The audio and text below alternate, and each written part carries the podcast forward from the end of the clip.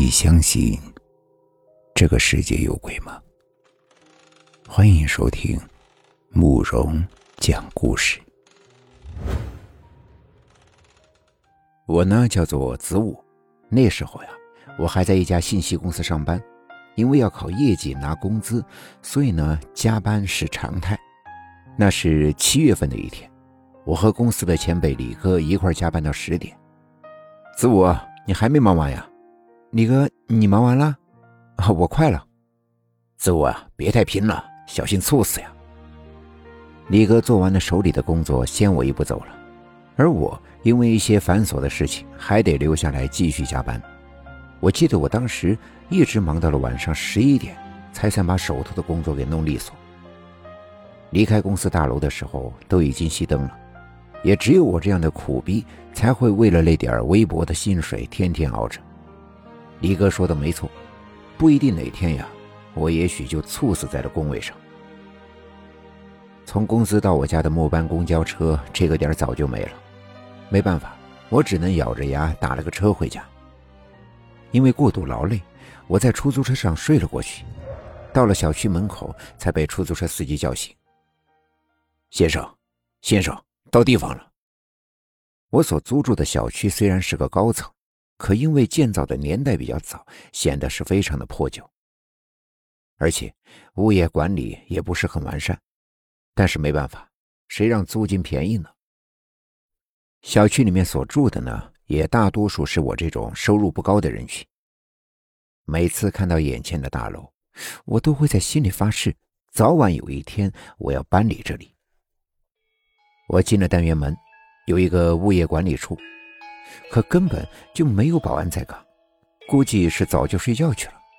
坏了很久的灯也还是一闪一闪的，没人修。我慵懒的往里走，听到“叮”的一声电梯铃响，就是电梯开关门的那种声响。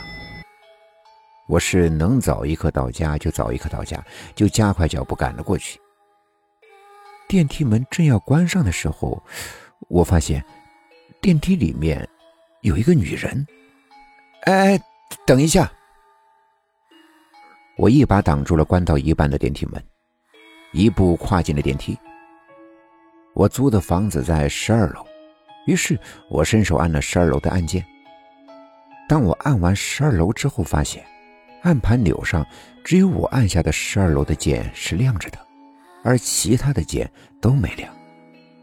嗯，小姐，你到几楼呀？我以为是那个女人没有按楼层，就礼貌性的问那女人住在几楼，帮她按一下。那女人并没有感谢的意思，声音冰冷的说了三个字：“十八楼。”我呢也没把她的态度当回事，转身去按电梯键。可当我伸出手的时候，我却愣住了，因为我所住的这栋楼一共就十七层。根本就没有十八层，几几楼？我以为是自己听错了，或者那个女人故意摆出那副样子想吓吓我。可我们根本就不认识呀！我为了确认一下，就又问了她一遍。她仍是声音冰冷的说了三个字：“十八楼。”我听了有些不太高兴。心说：“我好心帮你按一下楼层键，你不说声谢谢也就算了，干嘛还要耍我呢？”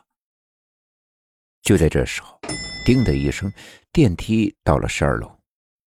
我也没再理会他，径直走出了电梯。在电梯门要关上的时候，我用眼角的余光又瞥了一眼电梯，那个女人用一种异样的眼光一直盯着我。随着电梯门。缓缓的关闭，在电梯门关上的一刻，那女人露出了一种诡异的笑容。那笑容让我心里有些发毛。我快步进了家门。我老婆因为我加班一直没回来，也没睡踏实。虽然我轻手轻脚的进了屋，可还是吵醒了她。怎么这么晚了才回来呀？哎，别提了，那个死主管呀，给我安排了一堆表格让我做。我把单位加班和电梯里遇到的古怪女人的事和她说了一遍，而且啊，我刚才在电梯里还碰上了个精神病。电梯修好了？听我说完，老婆突然问我：“电梯修好了吗？”怎么，电梯今天坏了吗？他还是不信我是坐电梯回来的。他说电梯是坏的，按我们物业一贯的做事风格，也不可能那么快修好的。你真的是坐电梯回来的？是啊，电梯好好的呀。因为当时我加班很累，也没多想，就躺下睡觉了。可躺下之后，我总觉得心里不安，哪里不对劲。老婆，你说电梯是什么时候坏的？我下班回来的时候就坏了呀。晚上想下楼去丢垃圾，还没修好呢，垃圾也没丢。我越想越觉得不对劲，一咕噜就从床上坐了起来。你，你怎么了？我在电梯上还遇到一个女的，她说她在十八楼。我脑子里一直在想着电梯里说她住在十八楼的女人的事。啊，咱们这栋楼一共不就十七层吗？哪里有十八层啊？你是不是碰上脏东西了？我越想越觉得不对劲，起身就往外面走。你干嘛去啊？你在家等我。我要出去看看。别，你等一下，我和你一块去。我老婆不放心，也跟了出来。果不其然，我们那一层的电梯是灭的，电梯根本就不在运行。看吧，我说电梯是坏的，你还不信？哎，你又去哪儿呀？我我去一楼的大厅看一下。我老婆听了我的话，也跟着我从楼梯来到了一楼。来到一楼。离老远就看到了电梯前面立着一块维修的告示牌，我当时就愣在那儿，脑子里如同一团浆糊，实在是想不明白这到底是怎么一回事老公，你没事吧？老婆呀，我刚刚真的是坐电梯回的家呀。我正想和老婆理顺一下晚上发生的事，老婆突然惊异的说：“老公。”你的吊坠呢？老婆却指着我的脖子，问我脖子上的吊坠去哪儿了。我，哎，我下班的时候还带着呢，怎么，怎么不见了？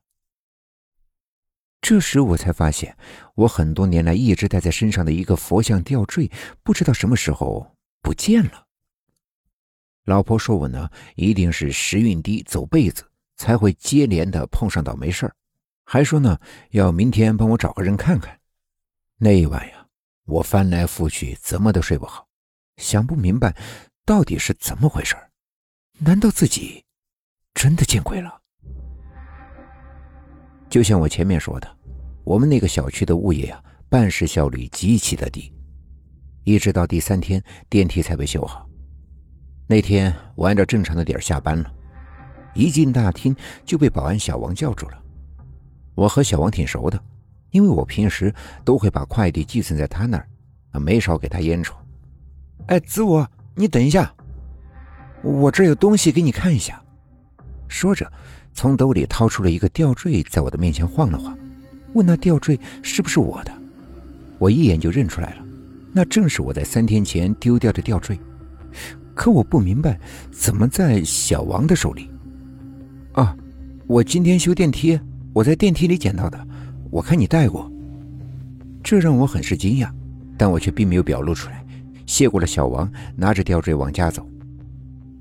我仔细打量着手里的吊坠，那是多年以前离开家的时候，母亲求来给我保平安的玉坠。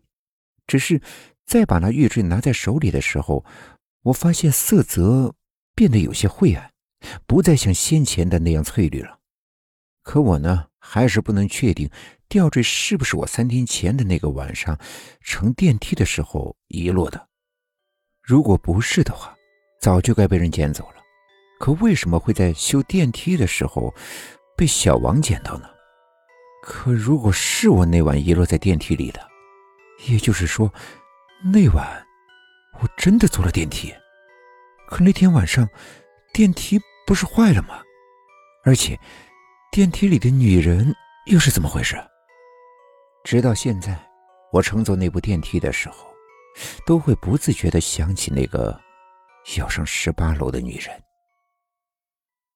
今天的故事就讲到这里了，点个关注吧。晚安